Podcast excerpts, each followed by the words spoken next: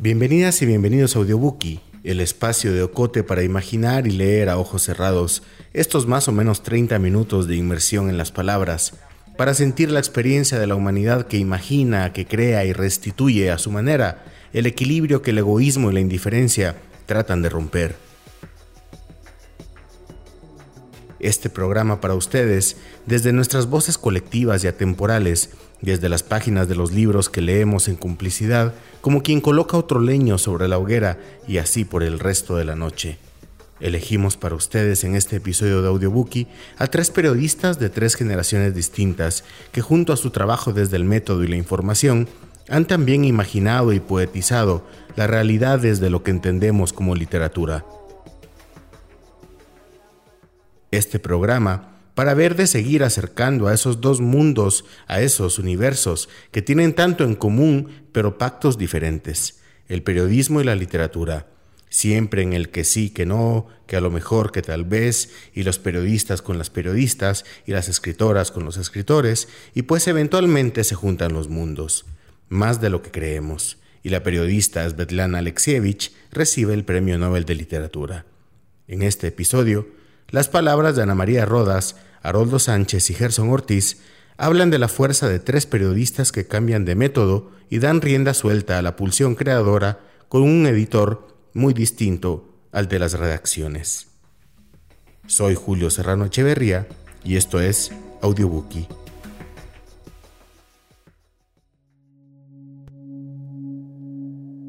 Haroldo Sánchez es un periodista de larga trayectoria y reconocimiento en Guatemala su recorrido en varios de los medios más influyentes de distintas épocas le dio un espacio en el imaginario de las audiencias como una voz contrastante y crítica de la realidad nacional. Su obra literaria está profundamente atravesada por su trabajo periodístico, donde las temáticas, los personajes y contextos dejan ver ese conocimiento de las profundidades del tiempo histórico que llegan a tener algunos periodistas. Su novela Lengua de pájaro ganó el premio de novela Mario Monteforte Toledo en 2002. Leeremos para ustedes una selección de la novela Vendo mi caja, me quiero morir, editada por Artemis Edinter y en circulación para quien desee obtenerla. La caja mortuoria. Me opongo a vender su caja. Por favor, mamá, comprenda, no puedo vender su caja reiteró Ariel tratando de no elevar la voz para no parecer enojado. Buscaba que su madre entendiera que la caja mortuoria que se encontraba en el cuarto contiguo se había convertido para él en una especie de talismán. Con ese ataúd en la casa se prolongaba la dicha de tenerla viva. El solo hecho de pensar en la muerte de su mamá le descomponía el cuerpo y la mente. Pero ya estoy harta de vivir, se quejó doña Inés, sentada en su silla de ruedas. Tú no tienes ningún derecho a frenar mi destino, y esa casa está evitando que pueda descansar en paz. Mientras esté aquí esa caja de muerto, seguiré viviendo y te repito, estoy cansada, deseo descansar y que me entierres junto a mis padres. Ariel suspiró y se exigió paciencia. Sabía que esa plática era igual a muchas otras de los últimos meses. Miró a su madre con amor y los ojos se le humedecieron. Estaba vieja, tenía la piel muy ajada y las arrugas le daban al rostro un aire de hoja marchita. El tiempo parecía que le había hecho perder tamaño. Ariel la miraba más pequeña, como si el paso de los años le hubiera disminuido el cuerpo. Pero a pesar de todo, seguía conservando ese aire de dama que nunca la abandonó, aun en los momentos más difíciles de su vida. Ignoraba que sus padres hacía muchos años que ya no estaban en las criptas del cementerio general y de seguro sus huesos se encontraban diseminados en el fondo del barranco a donde iban a parar los restos de los guatemaltecos cuando cumplían 10 años de enterramiento. Esa era la regla. De esta manera se mantenía la disponibilidad de nichos para más entierros en una ciudad que crecía a un ritmo acelerado y donde cada vez se cerraban las posibilidades de un cementerio decente, pero sobre todo barato en el viejo cementerio general. La historia de la caja mortuoria empezó hacía 10 años cuando doña Inés se resbaló en el patio de la casa y se quebró la cadera. El médico que la atendió lo llamó aparte y le confió que aquello era grave. Los 97 años de la señora complicarían que el hueso se pegara bien. Dudo que ella se vuelva a levantar de la cama, afirmó. El problema fue que doña Inés escuchó al médico. A pesar de su edad, escuchaba a la perfección, además gozaba de una vista excelente. Ni siquiera necesitaba anteojos para leer. Ella entendió que se iba a morir, porque si no se levantaba de la cama, como dijo el médico, entonces era la muerte el único camino que tenía enfrente. Cuando el doctor se fue, la mujer llamó a su hijo. Ariel, quiero que vayas a comprar la caja para enterrarme, le ordenó. El muchacho abrió la boca asombrado. ¿Y a usted qué le pasa? preguntó con tono molesto. No me pasa nada. Solo quiero que me compres mi féretro. Deseo estar preparada cuando llegue el momento de morir y no crearte problemas con eso de la caja y el velorio. Anda, prepara todo, porque creo que de esta no me levanto. Así fue como apareció la caja mortuoria en aquella casa, un ataúd de pura caoba, color gris plomo, con adornos dorados y con almohadones blancos de seda forrada con la mejor seda del mercado usted, le dijo el vendedor Ariel. Los primeros días la tuvieron en la sala, lo que provocaba escalofríos a quienes visitaban la casa. Sentían que aquello tenía algo de macabro. Se trataba de un ataúd vacío y muchos pensaban inmediatamente en el conde Drácula, en vampiros, en espantos, en aparecidos, y más de uno dejó de comprar en la tienda que tenía madre e hijo. Luego, con el paso de los días y ante la recuperación de doña Inés, el féretro se colocó en uno de los cuartos del fondo y allí permaneció los últimos diez años, tirado en el piso, hasta que empezó el acoso para que Ariel lo vendiera. Doña Inés decía una y otra vez que estaba cansada de vivir, que 107 años era un tiempo suficiente para una persona, que cada vez le costaba más levantarse en las mañanas y que añoraba a su familia porque ya nadie existía aparte de ella. Sobrevivió a dos esposos. El único hermano que tuvo murió al poco tiempo de nacer. Todos sus tíos hacía muchos años que habían fallecido, igual que sus padres, y tan solo le quedaba su hijo Ariel, con quien vivía desde siempre. Qué desgracia, en qué momento su comadre Pancha vino con eso de que usted no se moría porque la caja estaba en la casa, dijo Ariel mortificado. De acuerdo a las tradiciones de las abuelas del pueblo y que doña Inés, cosa extraña, ignoraba, pero la comadre le fue con el chisme, la persona que compra su caja de muerto y la mantiene en su casa aleja a la muerte y no llega hasta que se deshacen de ella. A don Chico le pasó lo mismo, compró la caja porque decía que así se adelantaba a lo que era inevitable. Cumplió 105 años y el señor no se moría. Padecía de una extraña enfermedad que lo mantenía postrado sin poder moverse. Un día don Chico los llamó al cuarto y a toda la familia les explicó el por qué no fallecía. Miren, mientras esa caja esté en la casa no me voy a morir, así que les pido que terminen con mis dolores y la vendan o se deshagan de ese maldito cajón lo más rápido que puedan. Ante esto sus hijos decidieron vender la caja y la pusieron en oferta en los clasificados de la prensa. Como estaba tan barata, pronto se vendió y mire usted, doña Inesita, a los dos días se murió el bendito Señor. Usted debería hacer lo mismo, si usted quiere, por supuesto. Agregó la comadre bajando la voz, como si diera cuenta que sus palabras podían ofender a la señora o ser oídas por el hijo que constantemente estaba rondando mientras atendía la tienda que tenían en la casa desde hacía muchos años. La historia de la comadre le dio vueltas en la cabeza durante varios días a doña Inés. Vender el féretro era la solución para terminar con la pesadilla de seguir viviendo sin que llegara la muerte a visitarla. Cuando se le contó a su hijo, éste se molestó e incluso le prohibió a la comadre que volviera a hablar del tema con su mamá, so pena de no volver a dejarla entrar a la casa. Desde ese momento, Ariel se vio frente a un gran dilema. Por un lado, si vendía el ataúd como su madre le pedía y se moría pronto, él se sentiría culpable. Por otro lado, si no lo vendía, le estaba obligando a vivir más tiempo del que la señora consideraba necesario. Tener más de un siglo de edad era algo que no ocurría en todas las familias y gozar la cercanía de su mamá significaba un regalo en su vida que no estaba dispuesto a perder. Decidió que por el momento aquello no debía ser tema de discusión con su madre, así que se dio la vuelta y la dejó sentada en su silla frente al jardín que ella misma se encargaba de cuidar, y a pesar de no tener ahora la movilidad de antaño. Ese era el lugar preferido de la señora, sobre todo de la sombra que le daba la bugambilia. El disparo sonó y los vecinos del barrio se persinaron pidiendo a Dios que ningún conocido fuera blanco del proyectil pero nadie salió a la calle a ver qué ocurría. Cada uno siguió haciendo la misma tarea que tenía antes de escuchar el ruido. El hombre se dobló al recibir el impacto en el pecho. Era solo una bala, pero sentía que se estaba yendo en su existencia. Vio pasar su vida como en cámara lenta, pero se daba cuenta que un halo negro le estaba nublando la vista. Lamentó no conocer aquel sector de la ciudad llamado Barrio El Gallito. Se perdió en una de sus calles y ahora se daba cuenta que lo había pagado muy caro. Jamás pensó que ir a la fiesta de su amigo Paco le iba a costar la vida. La herida le dolía y se la tapaba con ambas manos, pero la sangre fluía igual, sin detenerse. Recostó la cabeza en el asfalto, se vio pequeño correteando por el amplio zaguán de la casa, donde sus hermanos más grandes tenían tirados sus juguetes, sintió los brazos fuertes y amorosos de su madre, sus dedos largos como de pianista acariciando su cabeza, y sonrió con tristeza. En un momento empezaré a ver la luz que dicen que se ve cuando a uno le ha llegado el momento final pensó mientras escuchaba a lo lejos lo que le pareció una sirena. Luego ya no pensó más y se hundió en la oscuridad. Fue como si alguien hubiera bajado la palanca de la luz, porque si creía que sería llevado al más allá por un ángel luminoso, aquello jamás ocurrió. El Garro El Gallito tomó mucha fama en el país cuando pasó de una colonia familiar tradicional a refugio de uno de los principales carteles del narcotráfico.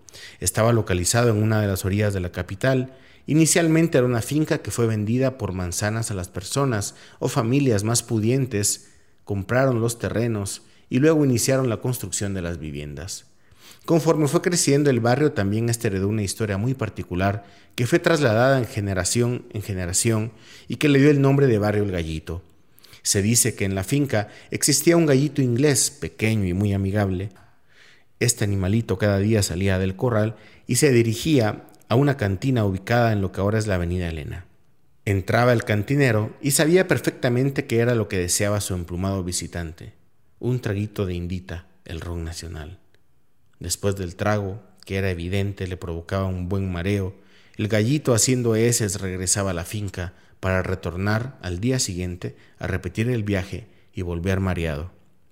La cantina era muy visitada y pronto el gallito se hizo tan famoso que los parroquianos se disputaban quién de ellos lo invitaba al trago diario. Aquel animal, dicen los abuelos, que murió de cirrosis totalmente alcoholizado.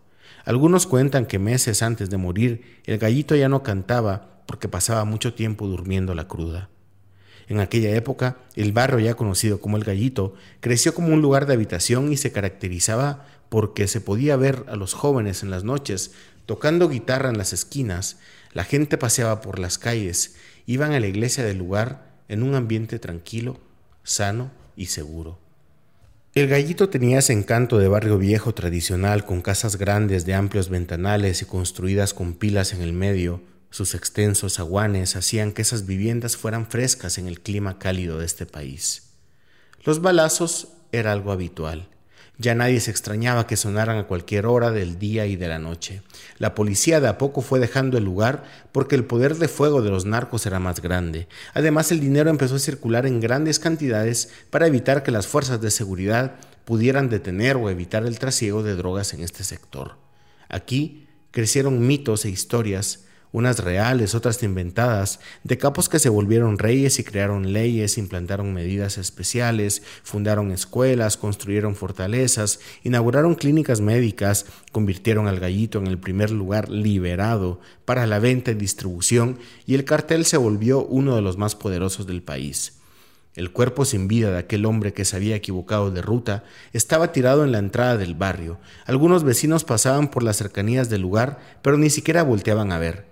El autor del disparo miraba indiferente desde una esquina y fumaba tranquilamente. Sabía que nadie se le acercaría a él. No tenía el más mínimo sentimiento hacia lo que acaba de hacer. Estaba acostumbrado a disparar, luego a preguntar.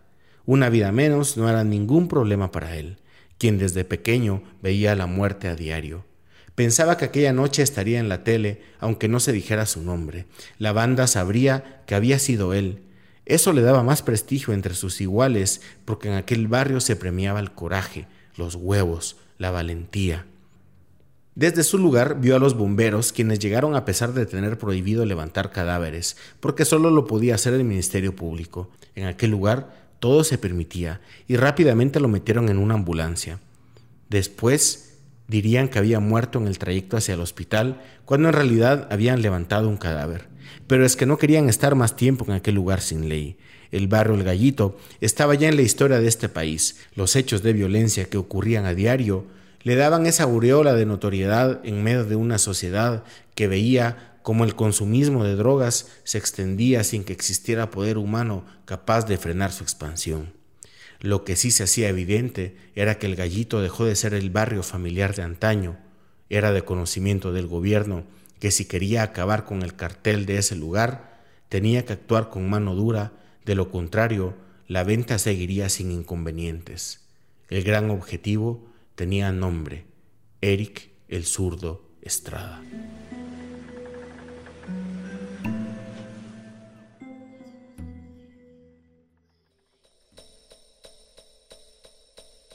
Estás escuchando Audiobookie de Radio Cote.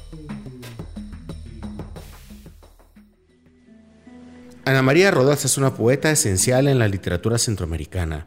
Su voz ha sido reconocida y leída por toda la región.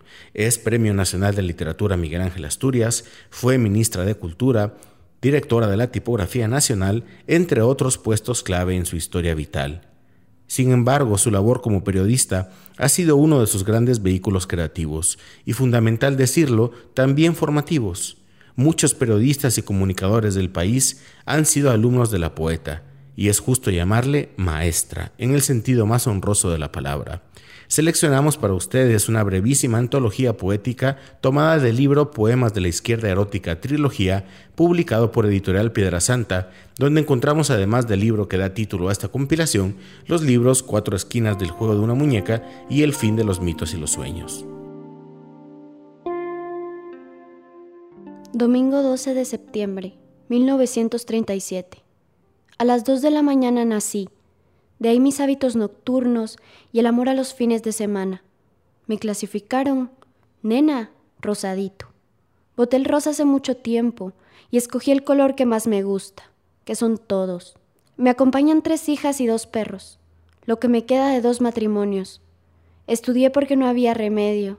Afortunadamente lo he olvidado casi todo. Tengo hígado, estómago, dos ovarios, una matriz, corazón y cerebro más accesorios. Todo funciona en orden. Por lo tanto, río, grito, insulto, lloro y hago el amor. Y después lo cuento.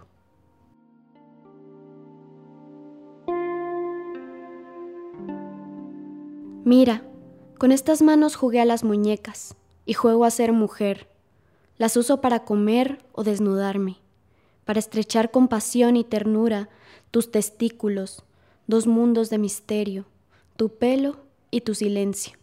Pero también me sirven para hundirte los ojos, para rasgar tu carne y para hacer cicatrices profundas en tu cerebro.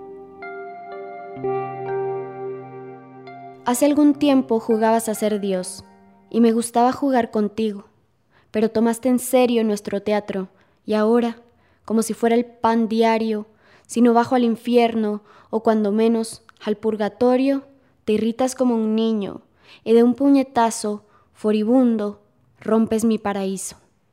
Menos mal que hasta ahora me dura el gusto de jugar contigo. Cuando se acabe, tendrás que visitar tu propio fuego y tal vez te duela un poco la memoria de lo nuestro.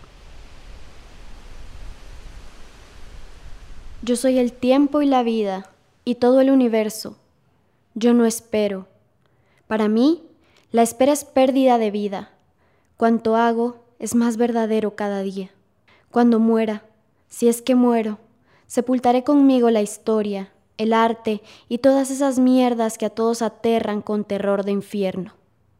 La muerte quizás solo es el nacimiento de una nueva conciencia.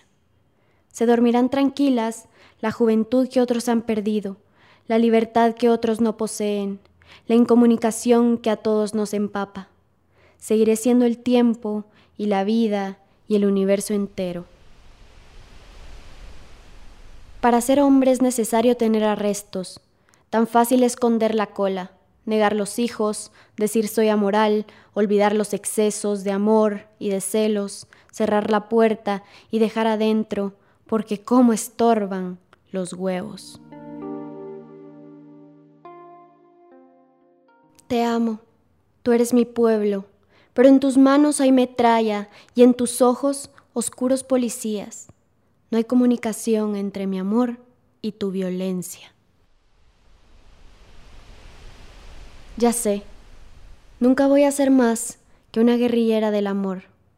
Estoy situada algo así, como a la izquierda erótica, soltando bala tras bala contra el sistema, perdiendo fuerza y tiempo en predicar un evangelio trasnochado. Voy a terminar como aquel otro loco que se quedó tirado en la sierra, pero como mi lucha no es política que sirva a los hombres, jamás publicarán mi diario, ni construirán industrias de consumo popular, de carteles y colgajos con mis fotografías. Tu subversión me conmueve, compañero. Te reúnes a menudo con amigos para decir que América Latina, Iberoamérica, perdón, está hecha mierda, que es necesaria la revolución. Eres un buen patriota, compañero. Tus amigos también. Y como hablar da hambre, ordenan a la carta el bistec y el vino que algún día, cuando les quede tiempo, después de hacer casa y comprar auto nuevo y viajar por Europa y el Japón, harán llegar al pueblo. Dictador, ¿qué te pide hoy el cuerpo?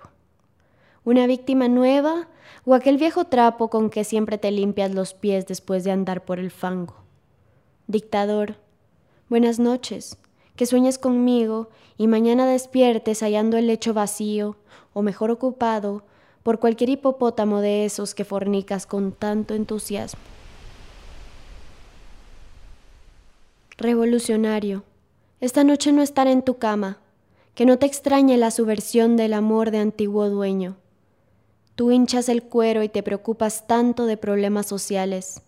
No te fijas, farsante, que en tu casa calcas tan justamente los modales del mejor tirano.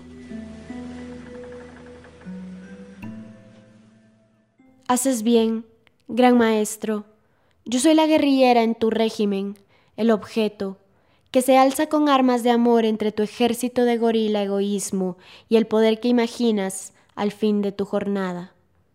Rastrea bien mis pasos en tu alma y aplasta sin escrúpulos cualquier brote de ternura subversiva, no sea que prenda el amor y tu ordenada dictadura se vaya a la mierda. Cómo me gusta esta piel que me acompaña a todas partes Hace ya algunos años que la llevo.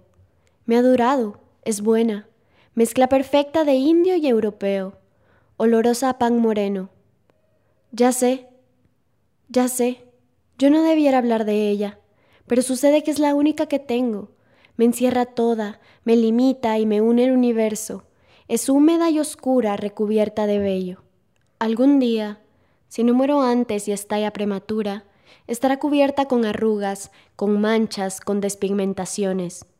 Y cada huella será el recuerdo de estos días bajo el sol, bajo los besos, movediza y libre, bandera de este pueblo autónomo que me funciona dentro. Gerson Ortiz es periodista y editor en la redacción del periódico. Es músico y también narrador, cuentista. El cuento es un género escurridizo, complejo por su síntesis y su potencia y en este caso, la sensibilidad de su autor deja ver un conocimiento profundo de la naturaleza humana, de los recovecos en donde las sombras toman cuerpo y se hacen personaje, diálogo, interacción, estructura.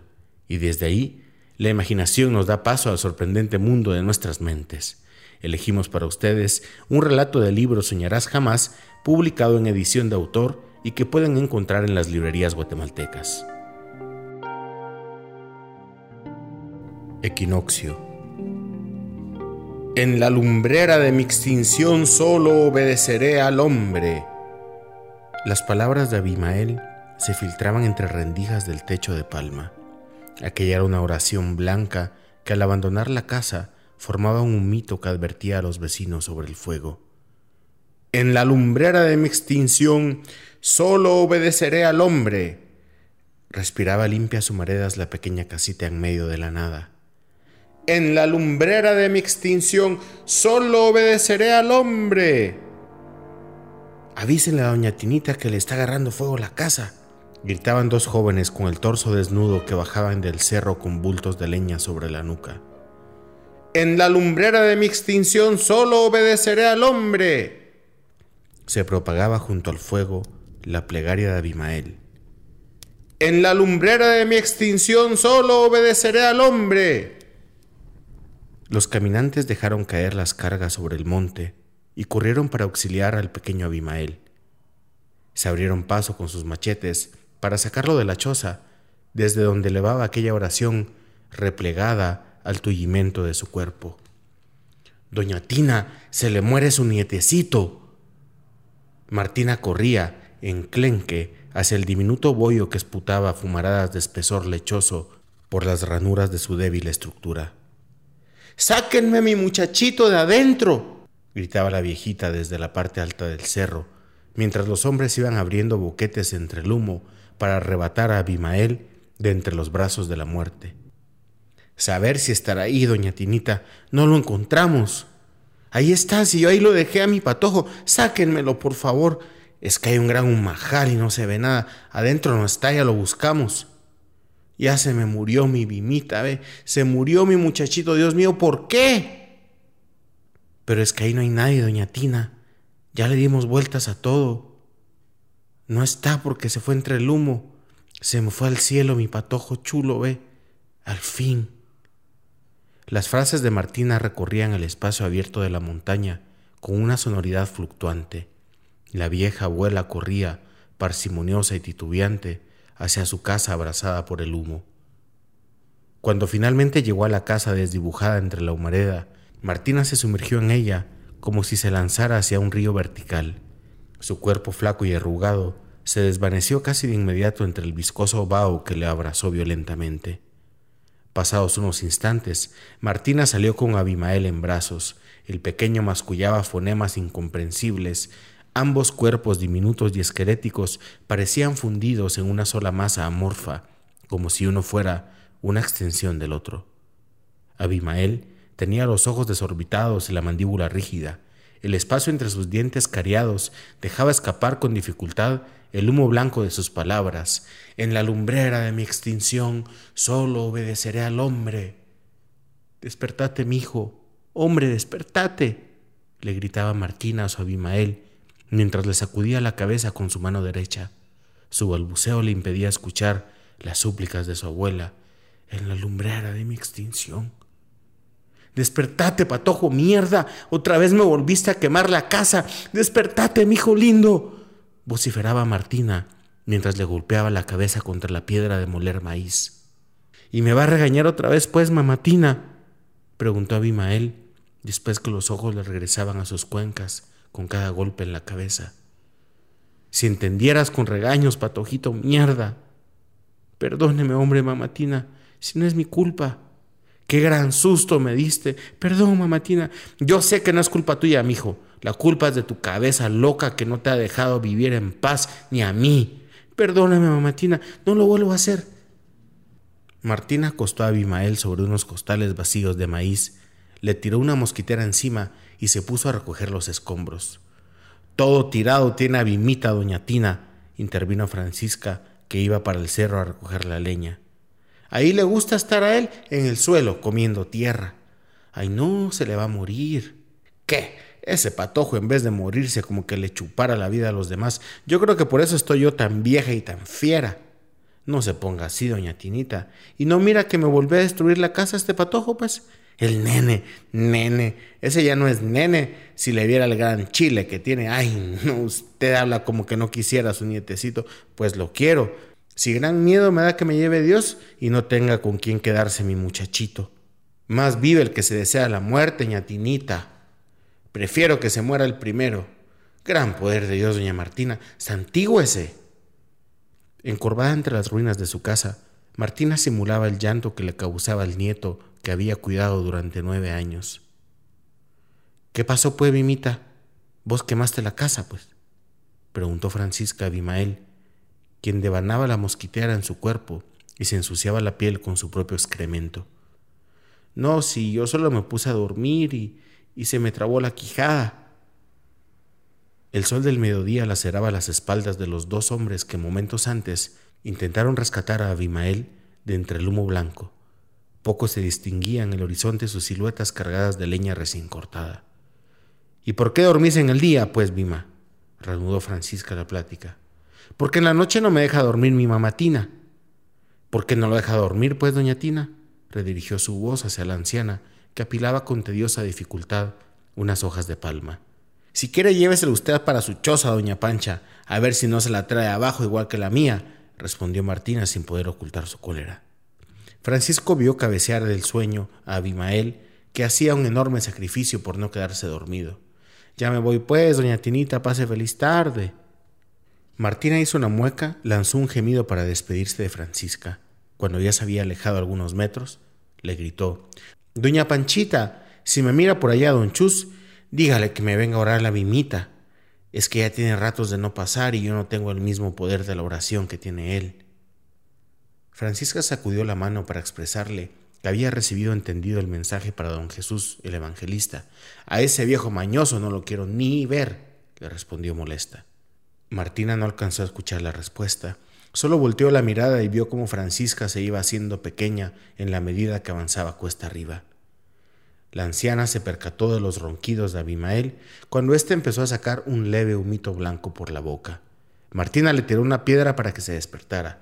Abimael comenzó a zanjar la tierra con los codos mientras balbuceaba: En la lumbrera de mi extinción solo obedeceré al hombre.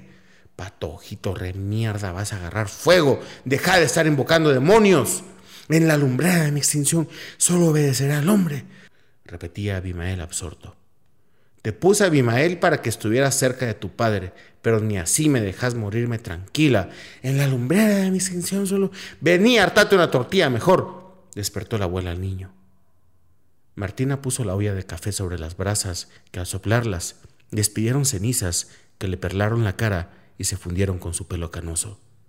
Echó una tortilla tostada dentro del pocillo agritado del café y se quemó los labios con el primer sorbo. Esperó un momento para el segundo trago y los siguientes los hizo consecutivos hasta dejar la taza vacía.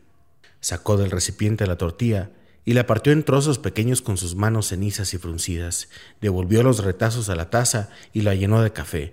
Lo sostuvo con las dos manos y la agitó con movimientos circulares. Sopló un buen rato y sorbió un trago pequeño.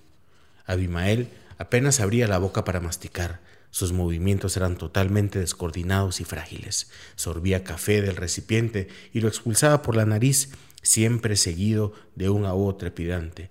Ahí viene mi papá Jesús, mire mamatina. Emocionado Abimael encorvó la espalda sobre el suelo y se tragó la tortilla que tenía en la boca. Yo no incendié la casa, don Chus, fue Dios. Otra vez mentando el nombre de Dios en vano, Abimael. Yo no me llamo Abimael, me llamo hijo de Dios. Patojo loco, vas a matar a tu abuela de un coraje. ¿Qué es abuela, pues? Tu mamá Martina. Ah, mamatina, mamatina no es mi abuela, es mi mamatina. Patojo, mudo, vení, voy a orar por vos. Abimael cerró los ojos con entusiasmo y esperó que la mano de Jesús se posara sobre su cabeza y la abarcara como si lo hiciera con una rama de palmera. Pero la mano del evangelista escudriñaba bajo su ropa interior, buscaba insistente el sexo de Abimael, que se erguía al primer contacto con la piel ajena. Me duele, papazús, me duele estate quieto, yo voy a terminar. Es que me duele el uso, papazos, me duele mucho. Espérate, Bima, o te reviento la espalda con un leño. No, no es que me duele el uso, papazos, me duele el uso. Martina escuchaba de cerca los gritos de Abimael y lo observaba con compasión y tristeza. Despertate, mijo, otra vez estás soñando, le dijo mientras con un golpe le dejaba la marca de sus dedos sobre la cara. Francisca pasó una tarea de leña sobre su yagual su cuello se mecía en movimientos pendulares para mantener el equilibrio. No me vio a don Chuzo en el camino ni a Pancha. Nada que lo vi. ¿Siguió malo el nene, pues? Pero si este nació malo y malo morirá, si es que no me muero yo antes. De veras, ¿qué es lo que tiene Vimita, pues, doña Tina? Yo pienso que es maldición la que tiene. Será. ¿Por qué dice usted? Solo cuando viene don Chus a orarle se queda bien tranquilo, se duerme y nos chinga. A mí no me da confianza ese viejo coche de don Jesús, cómo se encierra con Vimita y no deja entrar a nadie. En la cara se le ve la maldad y la chuquencia. Pero él es el único que me lo ha dejado sosegado. Yo no ando soñando a bozadas cuando él viene a orar por él. Abimael se despertó y saludó desde el suelo a Francisca. Ella dejó la leña en la orilla del camino, se acercó para preguntarle, ¿Qué sentís, pues, papito? Yo siento que mi mamatina me va a regañar. ¿Por qué te va a regañar? Porque quemé la casa. ¿Y por qué la quemaste, pues? Porque me salían palabras de la boca y tenían fuego. ¿Y qué sentís cuando te salen esas palabras? Siento que me crecen los dedos otra vez, que me salen manos, que puedo mover los brazos y puedo abrazar a mi mamatina. Martina masticaba con las encías los trocitos de tortilla que Abimael no se alcanzó a comer. ¿Por qué es así tu nieto, pues, Tinita? Sepa Dios por qué. Así nació mi muchachito, impedidito. Yo no era así, interrumpió Abimael a su abuela. Yo cuando era chiquito sí tenía manos. Lo que pasa es que mi mamá me llevaba a la plaza y pedía caridad. Como no le daban fichas, se comía mis dedos para demostrar que tenía hambre. Yo también tenía hambre, pero tomaba pecho. Por eso me quedé sin dedos, porque mi mamá se los comió. Lo debería llevar a la escuela, doña Tina, tal vez ahí lo compone en su cabecita. De nada sirve si ha venido el profesor a hablar con él, le lee y me lo entretiene, pero es saliendo él y se me queda trabado mi muchachito hablando puras pendejadas. ¿Y usted qué le hace? Le doy sus leñazos para que se esté sosegado. Ay, no, pobre, peor es que le pegue tanto. Saber, Dios, pero si no es así, se me despedaza toda la casa. En la lumbrera de mi extinción solo obedecerá al hombre, murmuró Abimael con la boca pegada al suelo y la frente reposada sobre los costales vacíos de maíz. Antes de marcharse, Francisca sacudió la tierra que Abimael tenía sobre la cabeza y lo acomodó boca arriba para que pudiera descansar él se puso de lado, se encogió en una postura ensimismada y se fue quedando dormido al sentir los dedos de Francisca entre su cabello. Ella lo cubrió con el mosquitero y le besó la frente. Francisca se incorporó, se acomodó el yagual en la cabeza y dejó caer sobre él la pesada carga de leña que llevaba sobre sí durante una hora hasta llegar a su casa. Nos vemos pues, Tinita, le dijo Francisca a la anciana solitaria que contemplaba el crepitar de la tusa que se consumía bajo el comal de barro. Dios la acompañe, pues, Panchita. Ya me dejó dormido a mi patojo, ¿verdad? Se durmió luego, mire. Déjelo descansar un su ratito. Ni mierda, ya lo voy a despertar para que no me vuelva a quemar la casa.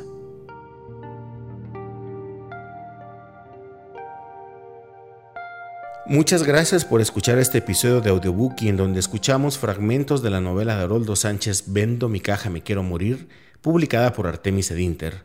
Poesía de Ana María Rodas, tomada del libro Poemas de la Izquierda Erótica, trilogía, publicado por Editorial Piedra Santa, y del libro de cuentos Soñarás Jamás, publicado en edición de autor por Gerson Ortiz. Esperamos que este encuentro entre periodismo y literatura les haya dejado pensando en la necesidad de cruzarse al mundo de la imaginación y más allá de estas breves antologías que les preparamos. Para nosotros, producir este espacio para la subjetividad y la sensibilidad crítica es un esfuerzo clave y un verdadero privilegio, por lo que confiamos en que ustedes, queridas y queridos escuchas, sabrán compartir aquello que consideren clave de compartir, es decir, síganos en redes sociales, léannos en nuestro sitio web y díganle a la familia en el chat que nos escuchen. Audiobookie es producido en Guatemala por el equipo de Agencia Ocote, con el apoyo de Seattle International Foundation. Producción sonora, Melissa Rabanales. Coordinación, Julio Serrano. Música original, Juan Carlos Barrios.